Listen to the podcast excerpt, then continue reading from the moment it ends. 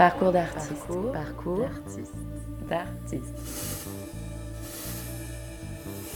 Claire Barden est designeuse et scénographe. Adrien Mondo est informaticien et jongleur. Depuis 2010, ce duo d'artistes crée des formes à la croisée des arts visuels et des arts vivants à travers des dispositifs numériques qui placent le corps au cœur des images et le vivant dans la machine.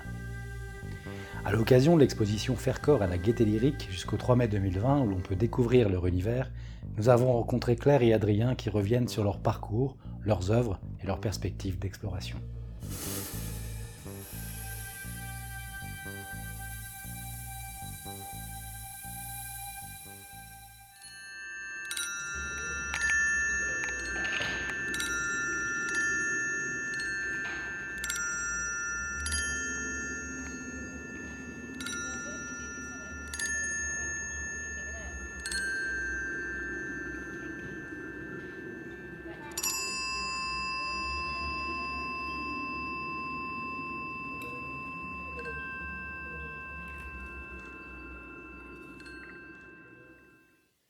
Claire Barden, Adrien Mando, bonjour. Est-ce qu'on peut commencer par évoquer votre rencontre à tous les deux? Je crois qu'elle a eu lieu en 2010. Avec Claire, on s'est rencontrés euh, dans le travail, directement, euh, à l'occasion d'un labo de recherche euh, que j'organisais à Anguin-les-Bains.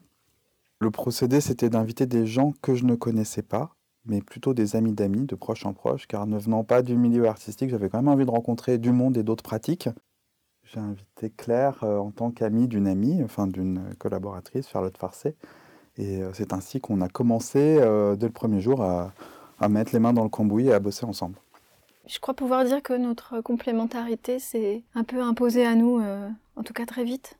On avait l'impression que on avait un territoire esthétique commun fort, avec déjà, je dirais, oui, des en commun et en même temps la sensation que l'autre prolongeait tous les endroits que on ne savait pas complètement faire ou euh, et, qui créait du coup un territoire encore plus grand.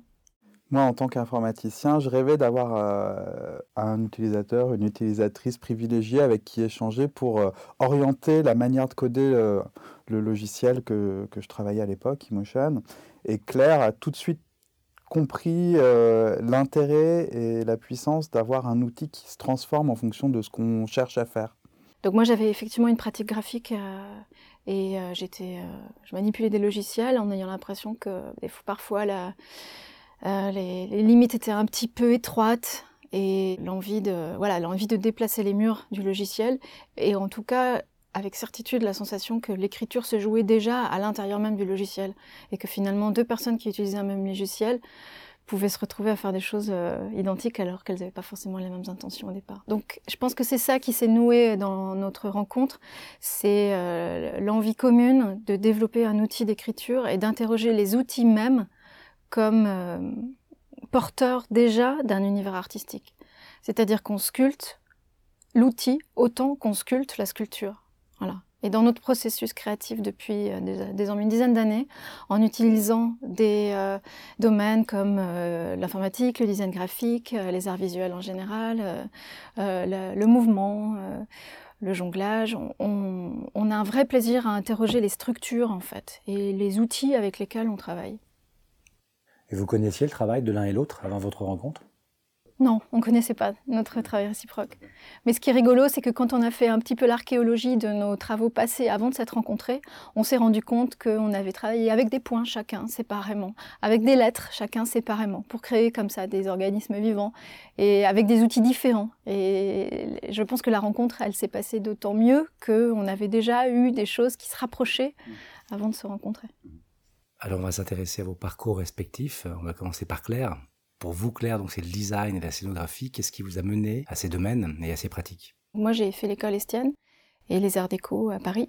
Pour la première en communication visuelle et pour la deuxième en scénographie. Ces deux filières marquaient vraiment ma, mon envie insoluble à l'époque d'être attirée à la fois par l'image et l'espace. Et ce que je constate aujourd'hui, c'est que finalement, je fais des espaces avec des images, et vice-versa peut-être.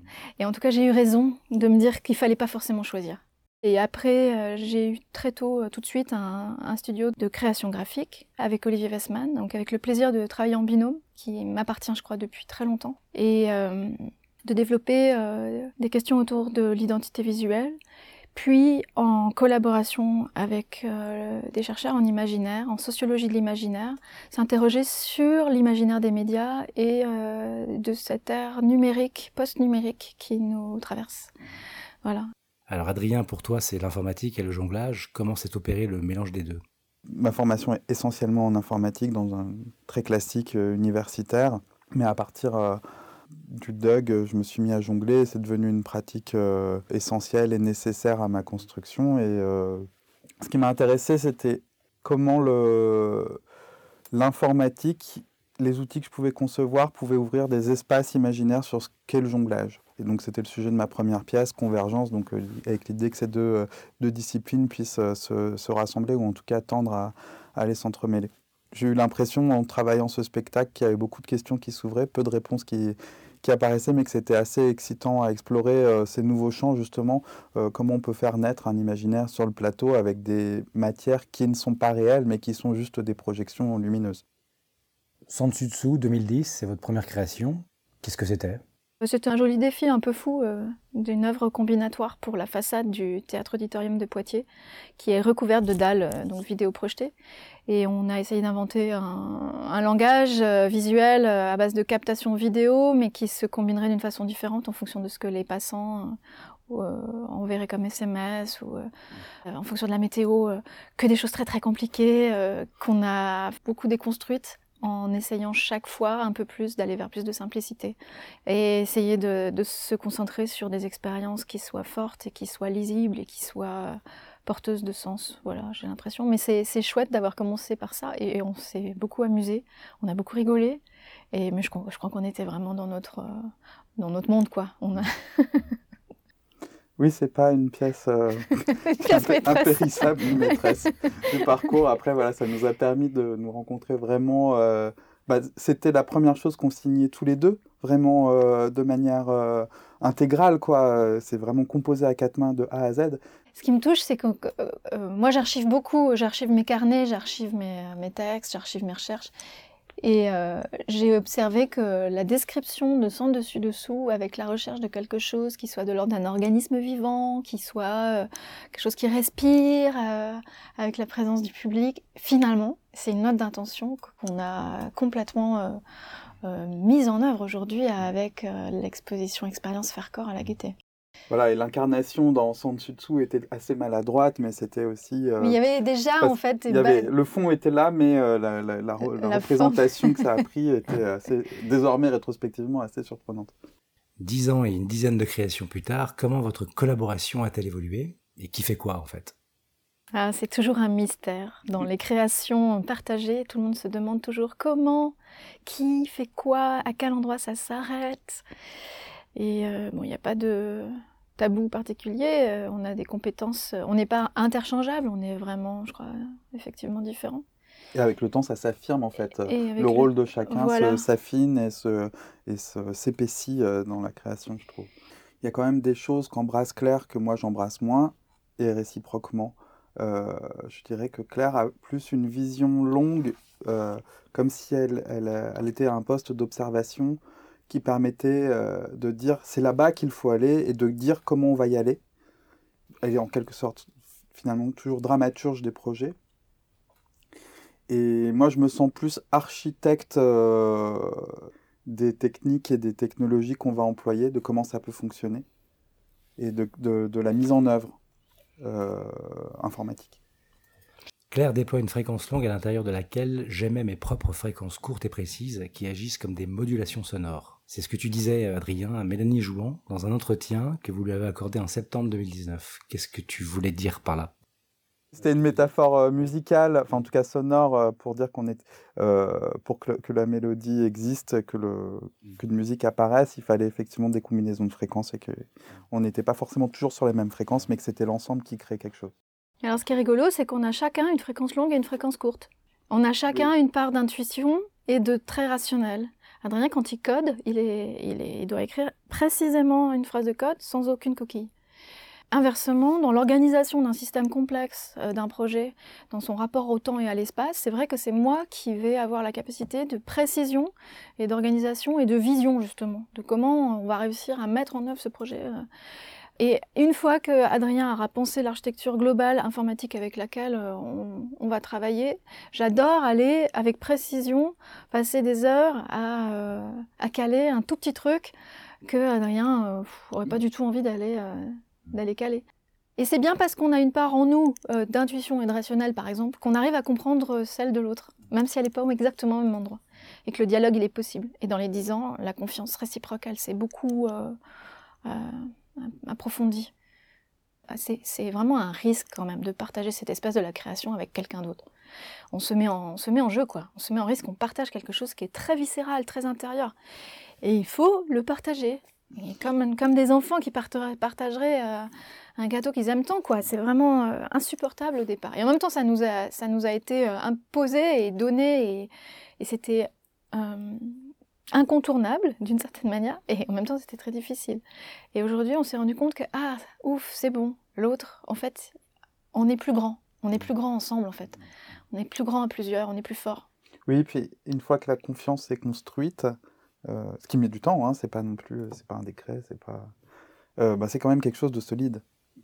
Adrien, toi, quel rapport tu as avec la machine? Euh, Je me souviens quasiment pas de ma vie sans ordinateur. Je crois que j'ai pas de souvenirs sans ordinateur en fait.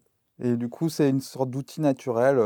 Il n'y a pas de choix ni de fascination absolue. Juste, c'est l'outil avec lequel je me sens plus facilement de m'exprimer aujourd'hui puisque le jonglage, euh, c'était mon outil d'expression par prédilection avant, mais euh, désormais euh, moins. Dans vos œuvres, vous mettez l'humain au centre des enjeux technologiques vous parlez même d'un numérique vivant. Par rapport à l'image anxiogène qu'on peut avoir des machines, est-ce que vous pensez qu'une alliance avec elles, c'est aussi un moyen de vivre avec l'effondrement? Est-ce que c'est une manière d'envisager des futurs désirables? Et peut-être avec poésie? On, voudrait montrer qu'il n'y a pas de fatalité et que euh, ce sont des disciplines où un artisanat est possible et que cet artisanat, c'est vraiment euh, se réapproprier euh, des outils pour fabriquer, fabriquer ensemble. Que je trouve qu'il y a quand même des expériences qui sont sublimes, qui ont été permis par ça, sublimes en termes d'humanité. Je sais pas, juste rassembler la connaissance du monde dans Wikipédia, c'est une expérience collective qui est puissante on en manque des expériences comme ça, et, une infinité serait possible s'il y avait des volontés euh, publiques et si les gens se rendaient compte à quel point c'est accessible. Je crois qu'aujourd'hui, je me positionne dans la création avec ces technologies comme femme de théâtre. En fait, j'aime créer des expériences de théâtre, c'est-à-dire des expériences qui créent du symbole, qui créent, qui créent de la métaphore, qui permettent en fait justement de se déplacer, de se décaler de notre rapport très quotidien aux choses. Et les technologies sont un outil pour créer ces expériences symboliques et ces expériences de théâtre, comme euh, les technologies ont toujours accompagné le théâtre. On est là pour les utiliser dans, leur capacité euh, à, justement à, montrer quelque chose euh, d'autre qui est à l'endroit de l'humain, qui est à l'endroit de l'être ensemble, qui est à l'endroit de la, situation et du vécu. Et il y a du sens qui nous échappe et, pas mal de gens qui pourraient se poser la question de pourquoi on ne crée pas des dystopies, pourquoi on dénonce pas les technologies, euh, nous qui les connaissons si bien. Et je crois qu'on n'a pas encore fini de répondre à cette question. Pourquoi est-ce que oui, effectivement, on a plutôt envie de créer des expériences de douceur collective qu'autre chose? Mhm. Mais je crois que c'est vraiment cet endroit-là qui nous caractérise. Bon, la dystopie n'est pas en nous, c'est-à-dire euh, en nous, on a plutôt envie, naturellement, j'ai l'impression, euh, envie d'exprimer une certaine douceur, même si je regarde pour ma part, dans mon passé, le jonglage, j'ai toujours cherché une fluidité, une rondeur dans, le, dans les formes. Aujourd'hui, il y a quand même cette sensation que l'informatique étant euh, un espace finalement de symboles, c'est-à-dire on code des choses qui ne sont pas de l'ordre de la matière, mais euh, des idées, ça nous semble être un, un outil vraiment euh, adapté pour parler du monde d'aujourd'hui sur scène. Est-ce que c'est dans le virtuel aujourd'hui que se joue le réel? Je dirais pas forcément ça, mais je dirais plutôt que pour manipuler des symboles, euh, la lumière est, puissante parce qu'elle n'a pas le poids de la matière. L'imaginaire, c'est quelque chose de virtuel, mais qui transforme profondément le réel. Donc le réel, à mon sens, a toujours été constitué de quelque chose de tangible, physique, palpable et d'impalpable, mais qui le façonne en fait, à la fois dans nos décisions individuelles, collectives, dans nos vécus, dans nos inconscients.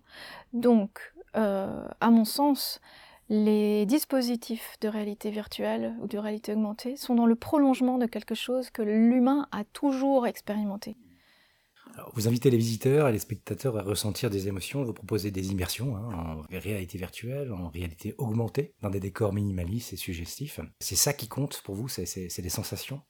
On passe beaucoup de temps à réfléchir euh, et à mettre du sens dans les œuvres qu'on conçoit, mais on a envie que la façon dont les spectateurs abordent ces expériences soit plutôt de l'ordre de l'intuition et de la sensation et de l'expérience sensible plutôt que d'une expérience euh, d'ordre cérébral.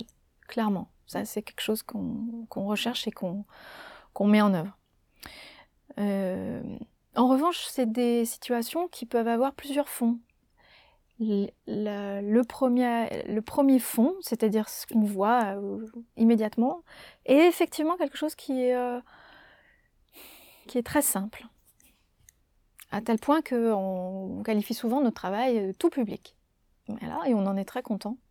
Mais on est aussi heureux quand euh, tout à coup quelqu'un qui travaille sur euh, le corps, l'image, se rend compte que voilà, il y a un, double fond et qu'on peut, on peut tisser des, histoires et des récits plus complexes et plus nuancés en fait, et plus subtils dans ces, expériences-là. Reste que le minimalisme graphique qu'on met, euh, met en place. Euh, ce minimalisme laisse une place importante en fait au spectateur aussi, pour faire ce trajet, cette trajectoire entre lui et l'objet. Et on, espère, on imagine que dans cette trajectoire, euh, eh ben, il y a une déviation en fait. C'est-à-dire qu'en gros, le sens est dévié, l'expérience est, est, plus forte, ou en tout cas, elle se déplace et elle vient vraiment rencontrer précisément chaque individu. Alors vous prenez l'animisme en mettant sur le même plan le végétal, l'animal, le minéral. Euh, est-ce qu'on peut ajouter des machines? Ah oui, elle est. Bah oui, à la elle manière. A clairement un esprit. Elle est, à l'image de Miyazaki. Hein. Miyazaki euh, donne, donne une vie à chaque être, chaque être de ses dessins animés, dont les robots. Euh, c'est une façon d'être au monde en fait. C'est une façon d'être, de, de prendre soin en fait, et d'être attentif. Moi, c'est plutôt comme ça. J'aime bien, j'aime bien utiliser ce terme animisme parce que ah, il a un côté un peu kitsch aussi, et un peu new age. Et ça me plaît. Je me dis, ah, tout d'un coup, les gens, ça les, ça, ça, les surprend. Ils se demandent mais comment c'est possible? Ça, ça c'est n'importe quoi. On peut pas dire ça. Mais en fait, c'est vrai. Ça, ça permet vraiment d'éclairer et de faire comprendre euh, la démarche dans laquelle on est. Et finalement, le travail qu'on mène, il n'est pas très éloigné de celui qu'on qu'on a quand on fait de la marionnette on utilise des objets inanimés. Imaginons du bois, euh, tout d'un coup un, amoncellement de bois qui prend vie dans la façon dont on va le faire bouger, parce qu'on aura été capable de comprendre qu'est-ce qui donne la sensation de présence dans la façon dont bouge quelque chose. Et nous, notre objet n'est pas en bois, c'est des images projetées, et on essaie de donner cette sensation de présence et de créer euh, l'envie d'un dialogue avec les êtres humains. Et euh, notre ambition, ou en tout cas notre espoir, c'est que c'est comme une gymnastique et que finalement cet exercice-là de prendre soin, de rentrer en dialogue, c'est quelque chose qui peut toujours servir en fait pour la suite, hein, que ce soit avec des machines ou avec euh, autre chose. Et l'animisme est aussi une sorte de manière d'inventer une poésie du quotidien où on rencontre plein de, plein de choses, plein d'idées et on rentre en dialogue. Alors, il y a d'autres références euh, chez vous. Je pense euh, à Alain Damasio et les furtifs. Alain Damasio nous inspire dans sa pensée euh, de l'appropriation technologique, en fait, et du fait qu'il faut, il faut maîtriser ces outils. Il faut maîtriser les outils, il faut les connaître, il faut les apprivoiser, il faut les dresser, et il faut mettre son propre dessin et son propre destin à l'intérieur d'eux, et ne pas les prendre comme argent comptant. Voilà. Donc c'est plus dans cette démarche de conscience en fait qu'on se sent proche de sa pensée. Quelle est l'importance du corps et des danseurs dans, votre, dans vos dispositifs?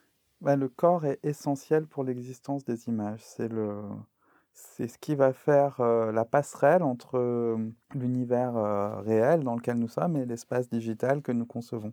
C'est lui qui permet d'en faire un, seul et unique espace. Donc il est central dès le départ de la conception des projets. On, ça ne nous intéresse pas du tout de faire des images seules parce que ça, ça, ne devient que des formes graphiques, alors que quand elles sont au contact des personnes sur le plateau, ça devient des espaces, ça devient des partenaires de jeu. On est quand même vraiment dans une utopie d'une construction d'un monde harmonieux entre un espace euh, virtuel, digital et un espace réel. Et donc on essaye de trouver des solutions pour que ces deux, ces deux mondes cohabitent, qu'ils dialoguent, créent des seuils, créent des passerelles, créent des, créent des liens créent, et créer un équilibre. On n'est pas intéressé euh, par l'un tout seul, l'un des deux tout seul, mais véritablement par cette, une association en fait. Après, dramaturgiquement, on s'est rendu compte au plateau que c'est l'imaginaire des interprètes sur scène qui nous permet, euh, permet aux images d'exister, c'est-à-dire que c'est les premiers croyants qui vont transmettre leurs croyances.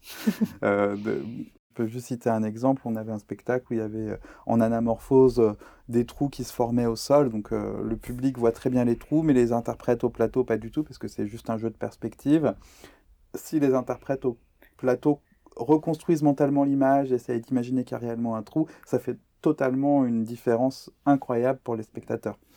Euh, voilà, donc ils sont les, premiers à croire aux images, même quand elles ne sont pas là. La musique aussi, c'est un élément fondamental qui donne lieu à des collaborations avec des musiciens prestigieux. Comment vous calez le son dans vos œuvres? On a souvent cette représentation dans nos projets d'une tresse qui se tresse, qui se constitue, qui se forme avec trois brins euh, l'image, le corps et la musique. Donc l'image contenant effectivement tout le travail graphique, informatique, le corps euh, contenant tout ce qui est de l'ordre de, la matière et, du mouvement de la matière, et le son en fait.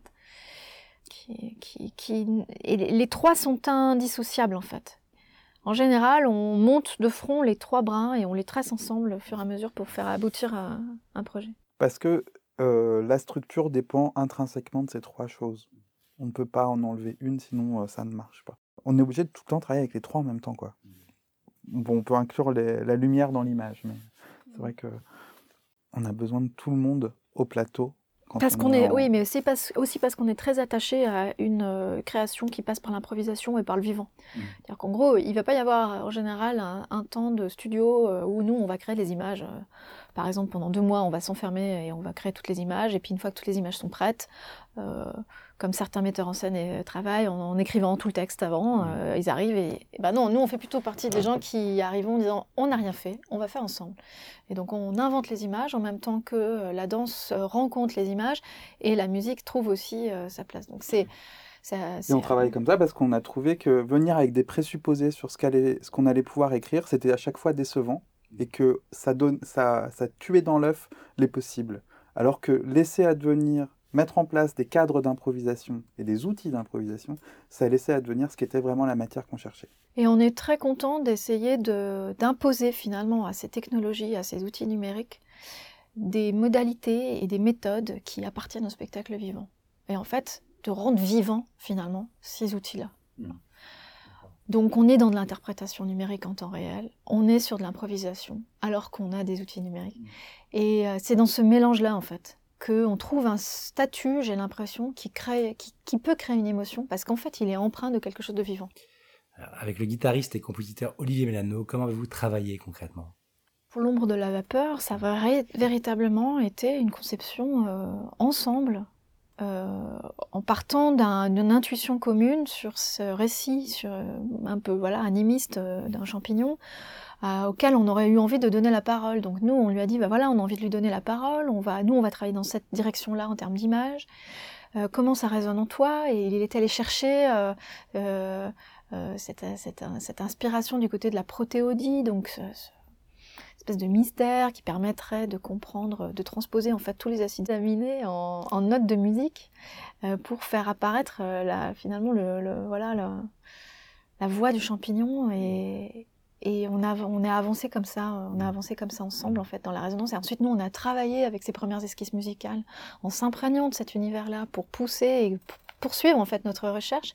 Et, et c'est comme ça qu'on a je pense réussi à créer quelque chose et avec euh, le groupe Limousine sur ce voyage sonore qui est Equinox. C'est très différent le mode de travail. Leurs euh, compositions sonores sont très visuelles en quelque sorte. C'est des road movies, c'est des, des, paysages, c'est Le projet était un peu particulier parce que c'était vraiment la rencontre de deux univers préexistants. Donc nous, on a tordu nos matières pour aller à la rencontre de leur son, et eux, ils ont tordu leur son pour aller à la rencontre de notre euh, écriture de l'image. Et on a travaillé un peu à la façon d'un ciné-concert. Euh, où on couperait le son d'un film et on mettrait l'image dessus. Et donc on a chacun apporté notre matière et on a travaillé sur les, rencontres, les points d'arrivée, les points de départ. Et, euh, et on était plus dans l'esthétique du collage. Et là, c'était très important pour nous d'avoir des, justement euh, des outils vivants pour faire la régie de ce spectacle qu'on tordait. Donc c'était vraiment souple, une matière qu'on a qu'on a, qu'on a tordu pour aller à la rencontre de la musique. Tout comme eux, ils étaient euh, en train de, de jouer en, en, live en fait. Mm. Donc ils pouvaient, euh, ah bah oui, là effectivement c'est trop long, donc on va raccourcir. Là il nous manque une respiration, là on va finir comme ci, comme ça. Euh, là il faut inventer un morceau d'une ou deux minutes. Et en fait tout était très malléable quoi. Mm. Et c'est vrai que le, vivant est un, un, matériau, très intelligent, très, très malléable quoi, qui permet vraiment d'aller à la rencontre en fait de ce qui est en train de se, de se faire. Mm. Vous avez créé un livre pop-up augmenté qui est une variation d'Aqualta. Alors dans un livre, euh, on raconte des histoires, mais le texte ou la narration semble assez éloigné de votre art, qui est plutôt franchement visuel. Oui, c'est sûr qu'a priori, on n'a pas l'impression qu'on est très fort pour euh, écrire des histoires. On est vraiment nul, hein. c'est vraiment pas du tout notre, euh, notre point fort. Mais quand on a eu envie de faire un livre, on s'est retrouvé un peu confronté à l'obligation de, faire tourner les pages quand même. Et pour faire tourner les pages, bah, il faut donner envie de tourner les pages, il faut raconter une histoire qui, qui donne envie de savoir quelle est la suite. Et euh, voilà, donc on s'est embarqué dans une, une narration euh, dont on ne sait pas encore trop dire aujourd'hui, donc c'est le projet Aqua Alta.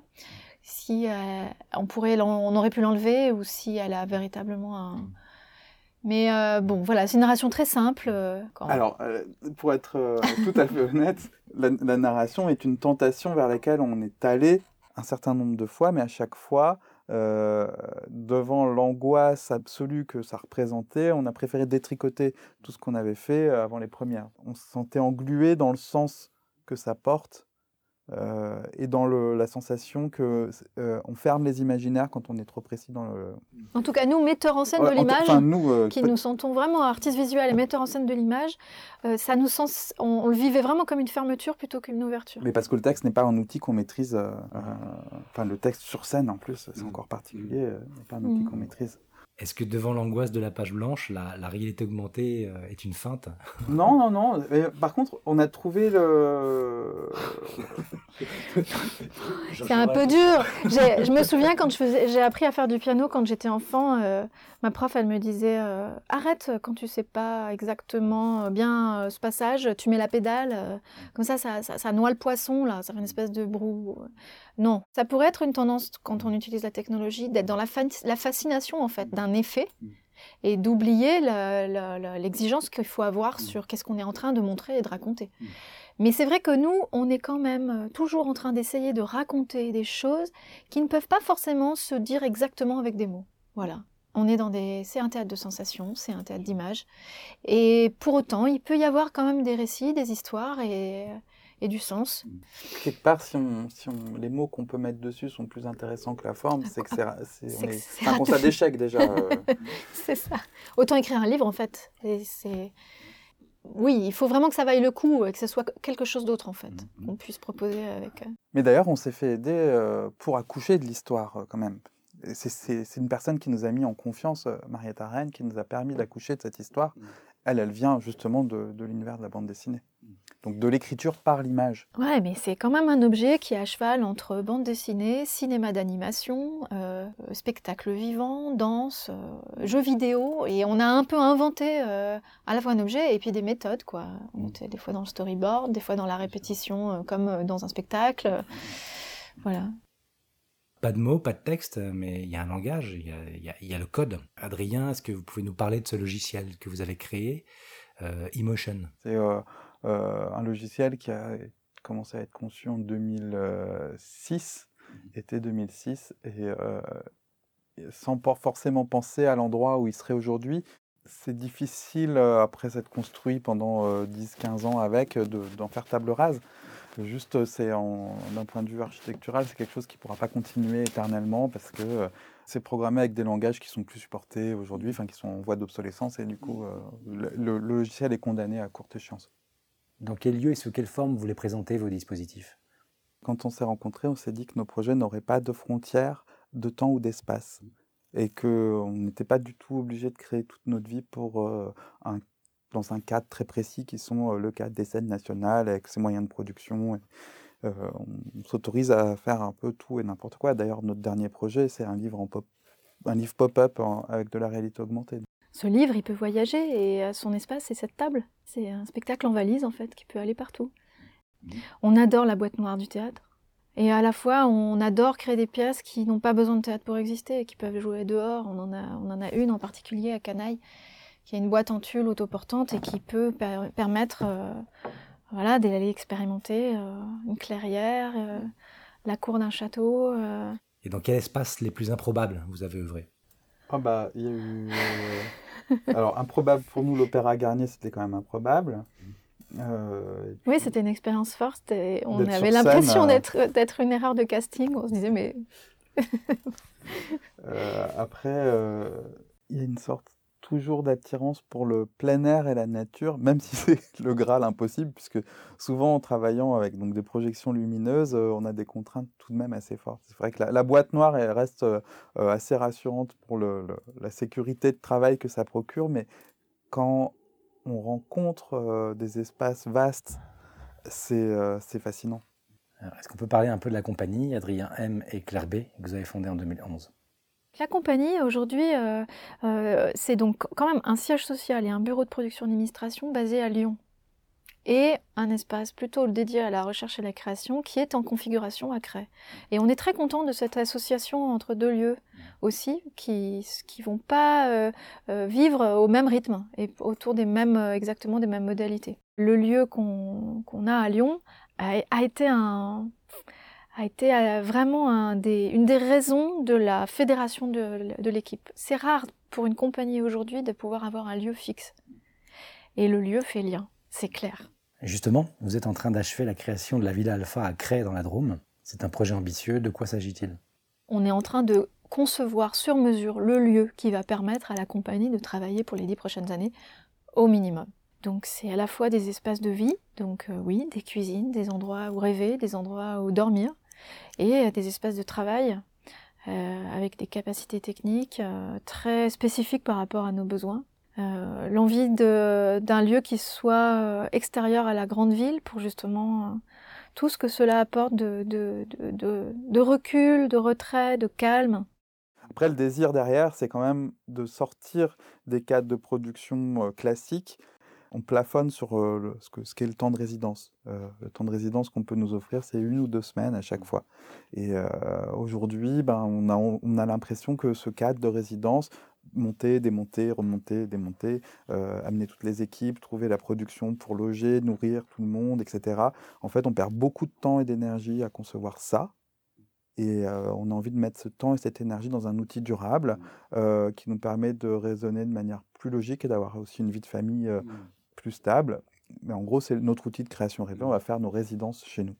Notre travail, comme il, il comporte beaucoup d'aspects scénographiques, c'est-à-dire comment la lumière rencontre la matière, c'est des disciplines qui nécessitent du temps et du temps, et encore un peu de temps. Et de pouvoir sédimenter ces choses-là, les, laisser infuser, les traverser quotidiennement. On a l'intuition que ça va nous permettre de vraiment approfondir ça.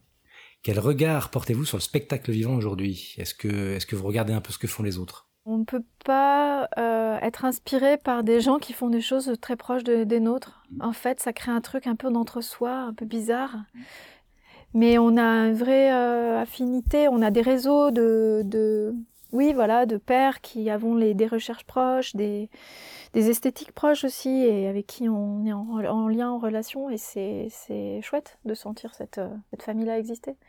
Mais bon, on appartient, nous, à, à, pas vraiment une famille précise, on est un peu à cheval sur plusieurs... Euh, plusieurs disciplines. Le travail de Johan Le Guilherme, par exemple? Bah, Le travail de Johan Le Guilherme, il, nous a, il nous a mis le pied à l'étrier sur euh, faire une première exposition, par exemple. Mm. C'est en voyant Monstration euh, que euh, la possibilité a été offerte finalement pour quelqu'un qui vient du plateau de se dire ah, bah, on peut faire un travail plastique. sans lui, je pense que moi, j'aurais jamais osé. Ouais, c'est ça. des gens qui montrent la voie, quoi. Ouais, qui rendent les choses possibles. Mais moi, je sais que je peux être très inspirée, par exemple, par des gens qui ont défriché et rendu des choses possibles et eu une liberté de penser qui sont pas du tout dans les domaines euh, dans lesquels j'évolue.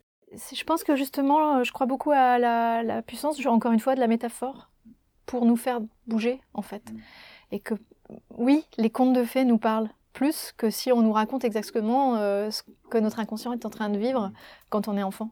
Et ben là, c'est un peu pareil. Quand on est adulte, euh, on a besoin de métaphores en fait pour euh, comprendre comment faire, comment, quelle voie emprunter. Quelle...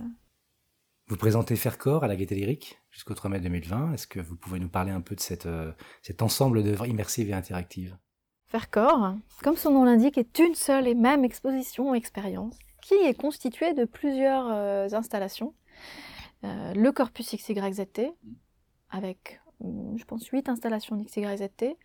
L'ombre de la vapeur, qui est l'installation euh, donc euh, in situ qu'on a créée à la Fondation Martel il y a deux ans. Et euh, Corps, qui est une création qu'on réalise pour la petite salle. C'est inédit, c'est vraiment une, pièce en fait de, quelques minutes qu'on a réalisé avec Olivier Mélano, qui est une sorte de ballet visuel et sonore, et qui constitue dans le parcours un peu comme la source en fait originelle du battement en fait de cet grand organisme vivant. Voilà. Pour finir, qu'est-ce que vous conseilleriez à un jeune ou une jeune qui souhaiterait se lancer dans le métier? Inventer sa propre, son propre médium, sa propre. Ne pas écouter ce qu'on lui dit. C'est ça. Ne pas écouter ce qu'on lui dit, ne pas écouter les gens qui ont peur et qui lui, dit, lui, lui donnent des conseils. Ok Allez. Un peu de silence, s'il vous plaît. On y va.